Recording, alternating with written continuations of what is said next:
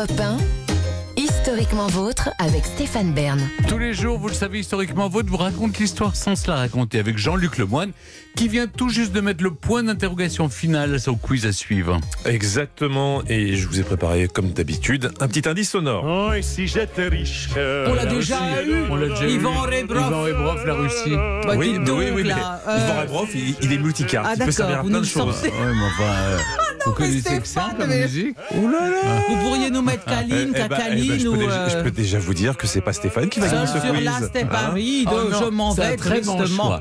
J'aime très très bon choix. Ouais, Rebrov. Merci. Mais non, mais là, là, je vais pas vous parler de Russie, Et- je vais vous parler de, de richesse. D'hommes Ah, riches, d'accord. simplement. Ok, Alors, donnez-moi un autre exemple. Voilà, une chanson où on parle de Euh, richesse.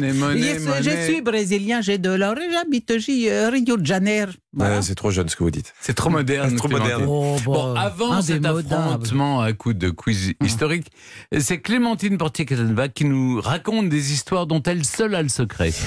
Dans l'intimité de l'histoire. Et aujourd'hui, Clémentine, vous revenez sur le prisonnier le plus célèbre de l'île d'Elbe, Napoléon Bonaparte, qui a filé droit, non pas à Détroit, mais vers la France et en bateau, en 1815, pour rejoindre Golfe-Juan, près d'Antibes. Bon, il n'était pas tout seul. Hein, Il était loin d'être tout seul, parce que si je, ne prétends pas posséder tous les secrets du débarquement de Napoléon à Golfe-Jour, en revanche, je pense certains détails euh, que l'on ignore généralement. Alors, d'abord, pourquoi Napoléon quitte-t-il l'île d'Elbe? Bon, ben, il y a plein de raisons, naturellement. Euh, euh, il, il a dirigé un immense empire, et là, tout d'un coup, son petit royaume fait 22 km c'est euh, l'île d'Elbe est peuplée de 1200 habitants. Oui, il a quand même régné quasiment sur l'Europe entière, Napoléon. Sa femme et son fils n'ont pas pu le rejoindre, c'est une seconde raison. Euh, le roi de France refuse de lui verser la somme qui devait lui être allouée, ce qui l'oblige à licencier sa garde à, à- à l'île d'Elbe. Il n'est pas content. Et d'autre part, il a quand même vent d'un projet des diplomates du Congrès de Vienne de préparer sa déportation à Sainte-Lucie ou à Sainte-Hélène. Et les Anglais ont même parlé de Bethany Bay, un bagne australien.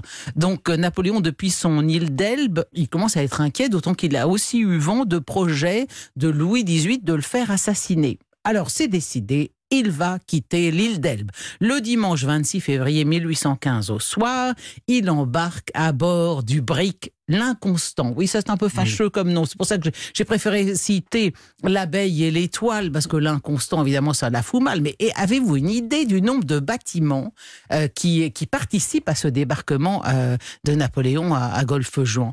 Vous vous diriez combien de bateaux, combien d'hommes quand, Moi, quand j'aurais Napoléon dit euh, 10 bateaux. Oui, c'est ça, une Mais- quinzaine. oui, c'est ça, parce que je pense que on, on l'imagine comme ça, comme dans le film d'Abel Gans, tout seul sur sa barcasse. Bah, en effet, c'est une flottille euh, de sept bâtiments. Ah. Et euh, il y a des felouks, il y a des, euh, des- les, les- les bâtiments, il y a le Saint-Esprit, la Caroline, le Saint-Joseph, des bateaux barbaresques et à trois mâts.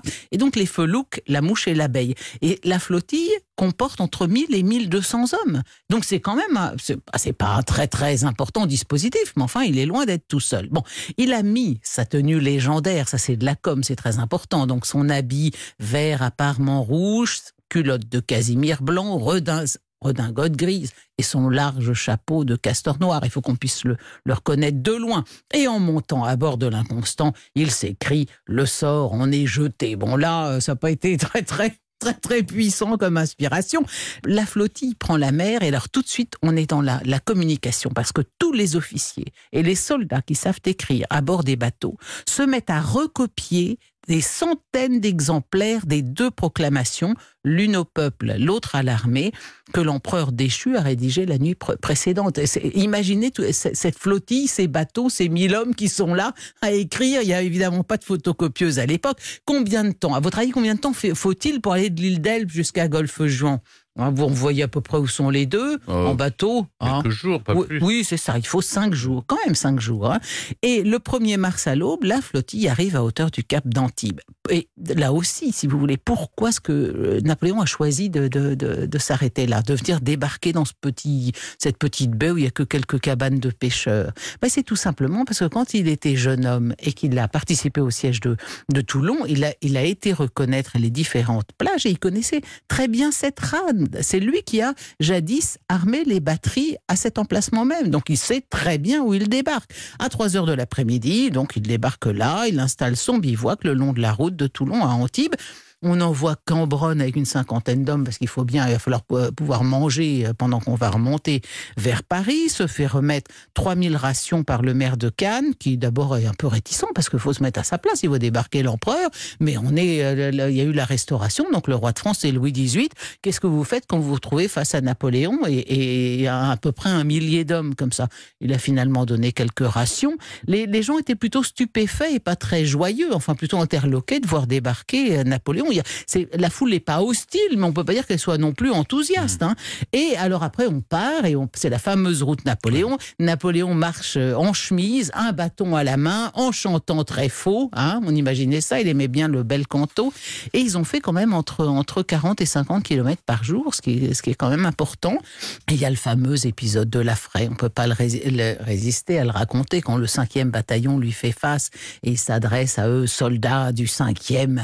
Je suis votre empereur, reconnaissez-moi. Puis ouvrant sa redingote grise, il fait encore un pas et ajoute S'il est parmi vous un soldat qui veuille tuer son empereur, il peut le faire. Me voilà. Ça, c'est quand même un des une des scènes majeures de l'histoire du Premier Empire, et c'est magnifique. Bon, on connaît la suite, mais alors le, détail moins connu, c'est que si Napoléon n'a rencontré aucune opposition avant Laffray, donc près de la Mure d'Isère, près de Grenoble, c'est parce que Louis XVIII n'a été informé que le 5 mars du débarquement, qui s'était euh, produit donc quatre jours plus tôt à Golfe-Jean, parce que pendant tout ce temps, et ça je vous l'avais déjà raconté, me semble-t-il, c'est que la dépêche, vous savez, on communiquait les nouvelles par le télégraphe chape, cette espèce de grand sémaphore.